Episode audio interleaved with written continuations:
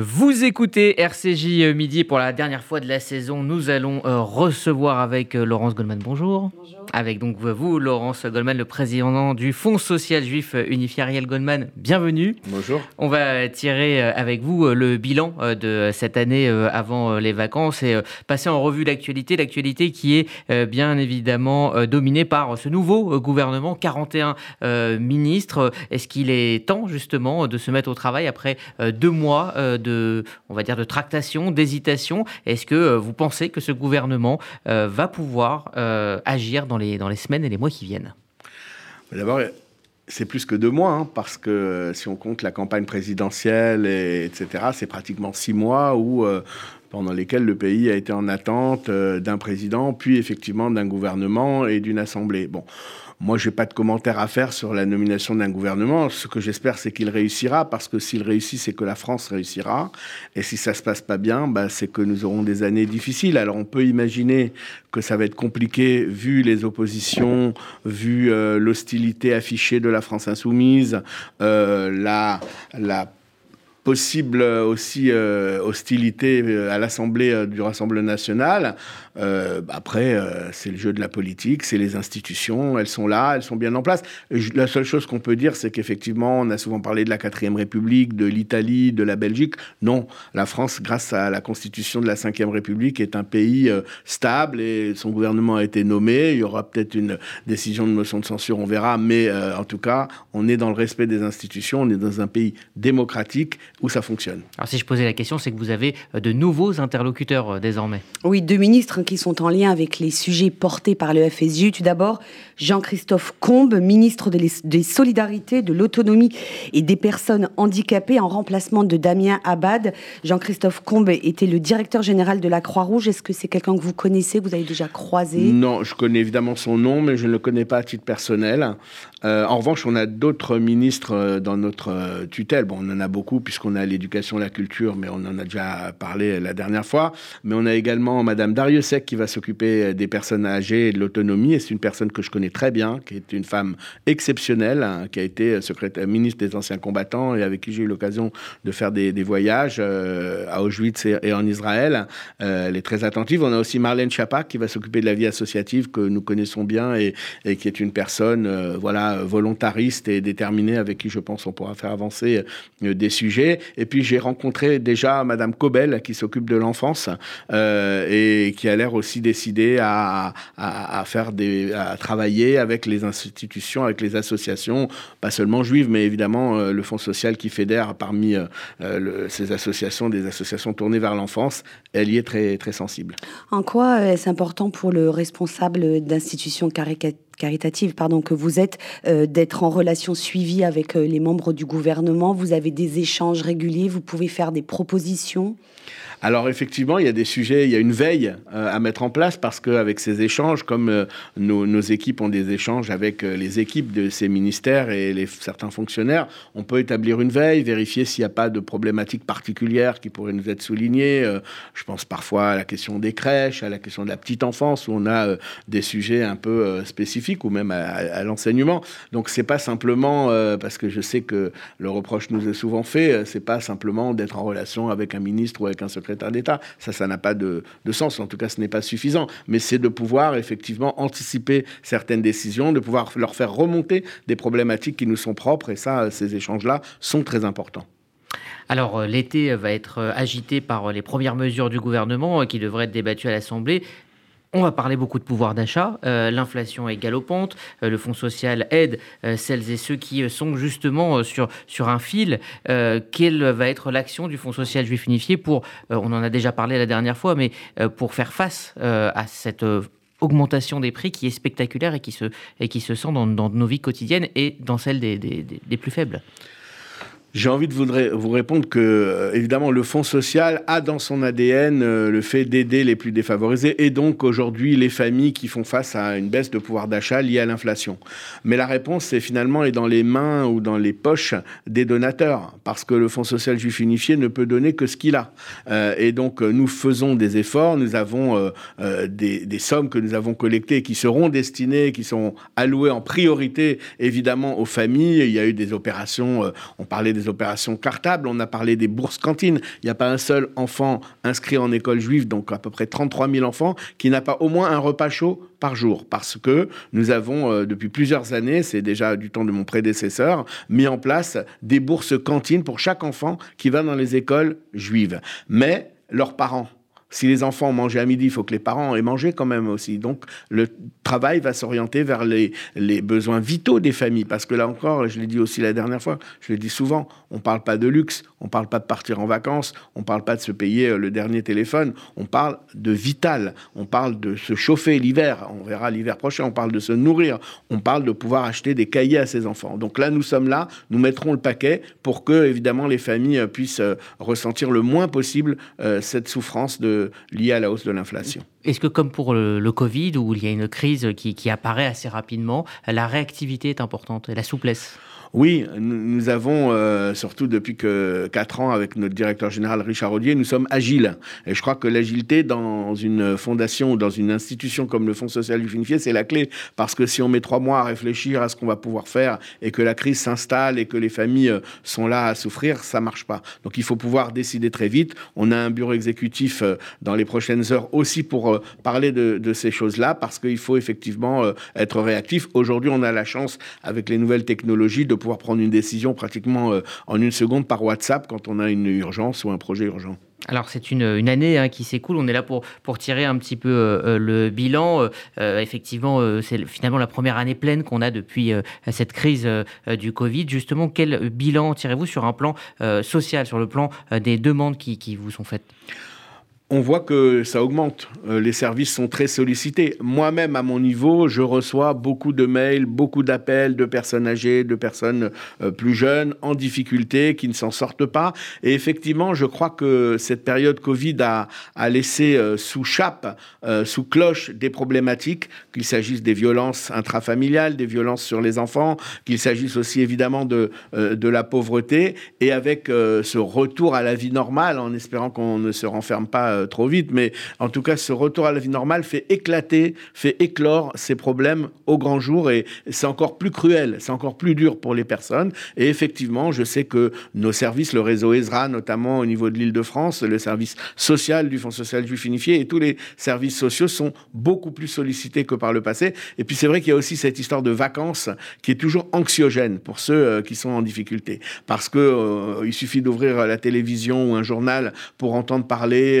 des grèves de train, donc voir des gens partir en vacances, euh, voir euh, la chaleur sur les plages. Bah, quand on est soi-même en difficulté ou qu'on est tout simplement malade et qu'on ne peut pas partir, bah, c'est beaucoup plus difficile à vivre que pendant toute l'année où chacun mène sa vie, essaie de travailler, d'envoyer les enfants à l'école. Mais quand le rythme se brise, comme c'est le cas pendant les vacances, eh bien il y a une sorte de, grand vide qui s'installe et, c'est important aussi de pouvoir être là. Et nous sommes là aussi pendant l'été parce qu'il y a cette opération Bel été de passerelle, mmh. notre service dédié aux personnes euh, rescapées de la Shoah, et donc en pratique aux personnes du, troisième âge ou du deuxième et troisième et quatrième âge.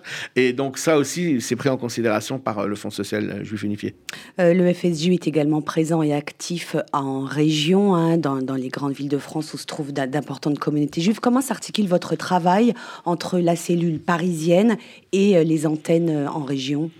Alors, d'abord, les directeurs régionaux et leurs adjoints, enfin surtout les directeurs régionaux, sont toutes les semaines en staff euh, avec euh, la direction générale. Et ça aussi, c'est une des avancées, on va dire, euh, de la période Covid, c'est que le Zoom aujourd'hui est devenu un mode de communication facile. Donc, ils peuvent être en réunion et, et s'échanger, échanger sur les difficultés toutes les semaines. En ce qui me concerne, j'ai repris enfin mes déplacements pour assister à des manifestations. Donc, je vais au contact des régions. J'étais à Marseille euh, dimanche dernier aux côtés euh, du président Lionel Stora, de la nouvelle directrice Elsa Charbit, avec euh, Amanda Sters autour d'un pique-nique solidaire. C'était très, très sympathique et, intéressant d'aller à la rencontre des Marseillaises et des Marseillais. J'étais à Lyon la semaine dernière pour le premier dîner d'ouverture de campagne, de collecte. On a collecté beaucoup de fonds pour une épicerie solidaire, l'ouverture d'une épicerie solidaire à Lyon, avec un nouveau public, avec un nouveau comité euh, de collecte, avec évidemment euh, le président Jean-Luc Médina et le délégué régional, aussi un nouvel entrant euh, dans la région, notre ami Jonas Belaïch. Donc voilà, je peux retourner au contact et pour moi c'est très important. Il n'y a pas plus important que le terrain. Vous savez, j'étais il y a quelques jours dans une réunion, on parlait d'un projet sur Marseille, une question de maison de retraite à Marseille. Puis dans la salle, il y avait plusieurs personnes qui devaient trancher sur une pour une maison de, retraite à Marseille. Et puis, euh, ça discutait. Et j'ai posé une question à la fin. J'ai dit, qui a visité cette maison de retraite? Bon, j'étais quasiment le seul. Et ça change tout. Le terrain, ça change tout. En tout cas, c'est ma manière de, fonctionner.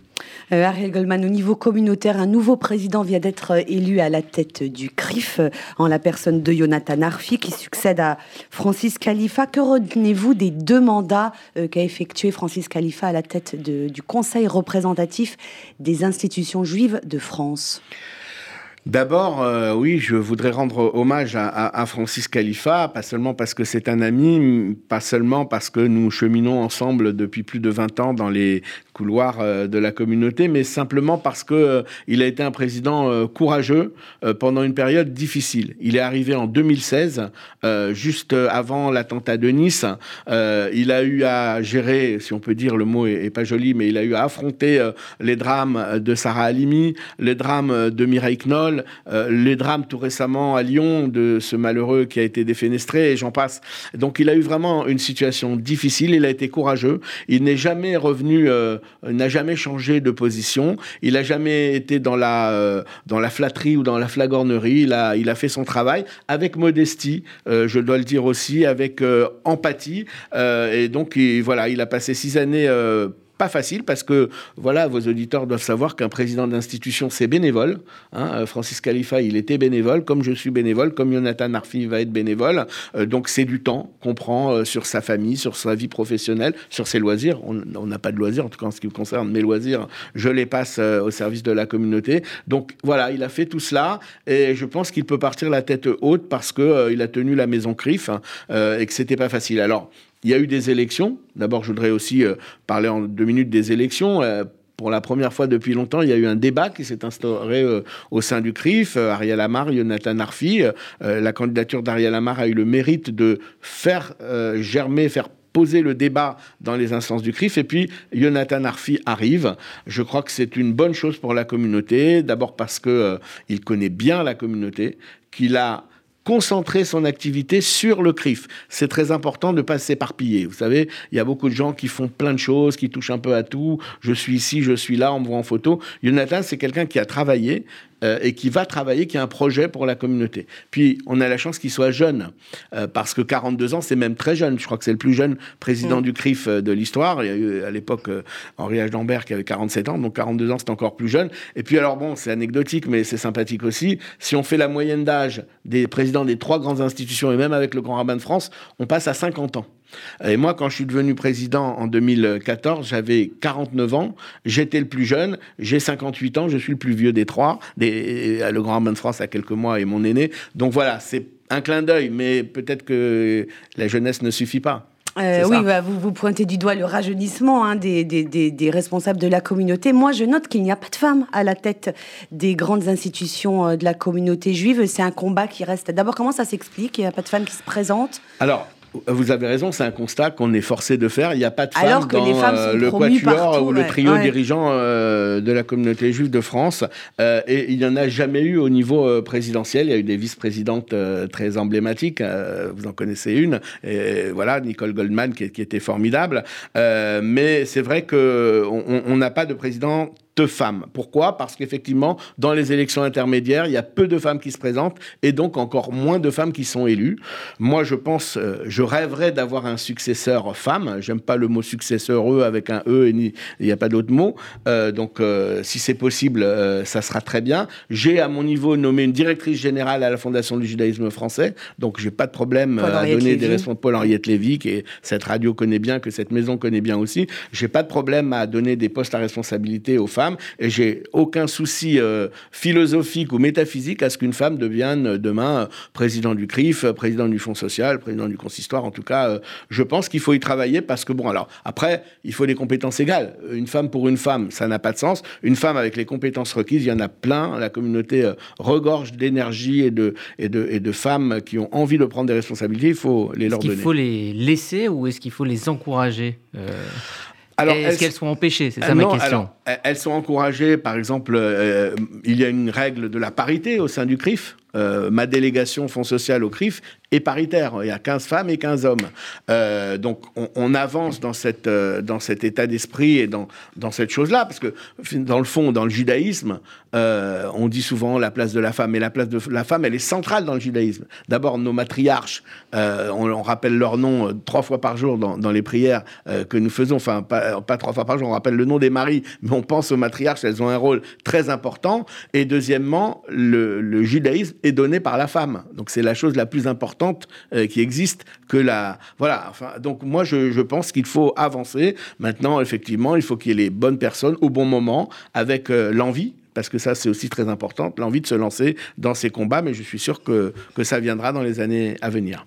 Euh, Ariel Goldman, nous commémorerons dans une dizaine de jours euh, les 80 ans de la rafle du Veldiv. Euh, avant de, passer au sens que doivent revêtir ces, cérémonies, un mot sur le président Macron qui se rendra sur les lieux de l'ancienne gare de Pithiviers où va être érigé un, un, mémorial au niveau symbolique le jour des 80 ans de la rafle du Veldiv. Ça vous paraît une bonne idée que le président soit à Pithiviers. On sait que les, les, internés du Veldiv, pour les familles, ont été euh, dans les camps euh, du Loiret avant d'être euh, déportés à Auschwitz. Écoutez, tout ce qui va dans le sens de faire honneur à la mémoire de nos disparus est une bonne chose. Euh, on est au 80e anniversaire de la rafle du Veldiv. Il reste très peu de survivants. Euh, donc le fait que la plus haute autorité de l'État, en l'occurrence le président de la République, aille inaugurer un monument euh, dans l'endroit où les personnes ont été parquées après avoir été raflées au Veldiv, je peux que qu'en souligner l'importance. Après, il y a une cérémonie le matin au Veldiv, il y aura l'après-midi à Pithiviers. Bon, ça pose des problèmes de logistique, mais on n'est pas là pour parler de la logistique, on est là pour parler de la symbolique. Elle est très c'est le 80e anniversaire euh, de euh, la rafle du Veldiv euh, de juillet 42. Et qu'aurait-on dit si le président Macron, ce jour-là, était parti en week-end? Donc il, prend le soin, il attache de l'importance à la question mémorielle. Il inaugure un monument à Pithiviers qui est un endroit méconnu parce que dans le fond, il y a beaucoup de lieux de mémoire en France. Tout le monde sait très bien ce qu'est le Veldiv. Tout le monde sait un peu moins ce que sont les camps de Rivesat, le camp d'Émile ou la maison des enfants d'Isieux. Là, pour le grand public, je pense qu'on va aussi redécouvrir cet euh, endroit de Pithiviers. Il y avait aussi le camp de Beaune-la-Rolande à côté, mais ce sont des endroits dans le Loiret importants. Et c'est important, je veux dire pourquoi? Parce que dans le travail d'éducation que nous devons porter, euh, pour que les jeunes générations sachent ce qui s'est passé, eh bien, comme ça s'est passé à travers tout le territoire, il faut que l'on puisse amener euh, des collégiens, des lycéens de toutes les régions. L'an dernier, je me suis rendu avec le Premier ministre à la Maison d'Isieux. Et lorsque j'ai atterri, euh, un, conducteur qui n'était pas juif me dit Vous êtes allé à côté de Lyon dans cette maison euh, qui cachait des enfants? Et je lui dis Oui, comment connaissez-vous? Il me dit ben, Je suis lyonnais et quand j'étais en cinquième, on m'a amené et j'oublierai jamais de ma vie euh, cet, cet, établissement, cet endroit de la Maison d'Isieux, les cartes postales. Il m'a décrit les dessins des enfants, etc. Donc c'est très important. Donc ça fait un lieu de mémoire à proximité. Puis c'est le 80e anniversaire. Donc c'était normal. Quoi. Euh, je voudrais qu'on termine sur une note un peu plus personnelle Ariel Goldman. Euh, la semaine prochaine, RCJ consacrera euh, une programmation spéciale aux 80 ans de cette rafle du Veldiv avec une large part accordée aux témoignages témoignages de rescapés de la rafle, mais également euh, une émission consacrée au juste. Votre grand-père, le grand rabbin Chili, était à Montpellier pendant la guerre. Euh, racontez-nous ce qu'il a fait. Il a participé au sauvetage des Juifs avec tout un maillage d'organisations juives dans la zone sud. Est-ce que vous pouvez nous rappeler cette histoire? Alors, avant de vous rappeler l'histoire de, mon grand-père, je voudrais dire aussi que le 12 juillet, nous inaugurerons au Sénat euh, une exposition sur les justes qui est emmenée par le FSJU Est, euh, président Jacques Iès, euh, Michel Lévy, ancien président, Laurent Gradvol. Je serai évidemment présent avec Yad Vashem, donc ça c'est très important. Le CRIF, le 11, inaugurera aussi sur les jardins du Luxembourg. Vous savez, il y a souvent des, photos, des affiches. Et bien là, ce seront des photos de justes. C'est une cérémonie et un événement important. Elles vont rester un mois accrochées. Donc même si les Parisiennes et les Parisiens ne peuvent pas y aller le 11 juillet, ils pourront pendant un mois voir ces visages euh, de justes et d'enfants cachés également. Alors pour revenir à mon grand-père euh, de mémoire bénie, le grand rabbin Chili, c'est pas seulement parce que c'est mon grand-père, d'ailleurs c'est aussi celui du grand rabbin euh, Olivier Kaufmann, mon cousin, et de tous mes, mes cousins et de mes cousines, mais c'est surtout une personnalité incroyable. et dans le fond, bon, j'avais 12 ans quand il nous a quittés, mes parents et ma grand-mère nous en ont toujours parlé, mais je l'ai redécouvert à travers un livre que je vous recommande, que je vais vous donner, Laurence, après cette émission, de la tourmente à la reconstruction, une biographie de sa vie qui a été faite par Daniel Haïk. Alors, pendant la guerre, oui, il a joué un rôle très important et en 2019, on a inauguré une place à son nom dans la ville de Montpellier parce qu'il a su nouer des relations euh, avec un préfet qui s'appelait le préfet Ernst. Il n'était pas préfet à l'époque, il devait être chef de bureau à la préfecture euh, euh, près de à Montpellier et ils ont pu, grâce à cela, faire sortir des familles entières des camps d'internement des étrangers qui étaient en France c'est un débat qui a eu lieu pendant la campagne. Est-ce qu'on a aidé les étrangers, pas aidé les étrangers? Je ne sais pas. En tout cas, mon grand-père, ce préfet et tout un réseau, notamment aussi des EI, la sixième, c'était un réseau de résistants, ont œuvré pendant cette période à faire en sorte. Donc, non seulement il se mettait en danger parce qu'il a succédé euh, au grand rabbin Hirschler qui avait été déporté, il a accepté cette charge et en plus il se mettait en danger parce que rabbin pendant la guerre, résistant. Et ça, voilà, c'est une vie extraordinaire. Et puis ensuite, il a reconstruit avec le grand rabbin Kaplan la communauté en l'après-guerre. Mais peut-être qu'on pourra même consacrer euh, une émission euh, qui lui sera dédiée parce qu'il euh, le mérite vraiment. Merci, Maître Ariel Goldman, président du Fonds social juif unifié. Puis à noter que les événements dont vous parliez hein, seront couverts par RCJ lors de cette semaine spéciale consacrée au Veldiv à partir donc de lundi prochain. Merci à vous, Laurence Goldman. Merci. Vous écoutez Bonnes vacances. Effectivement, on se retrouvera en septembre. Vous écoutez RCJ euh, midi et dans un instant, ce sera euh, vos chroniques.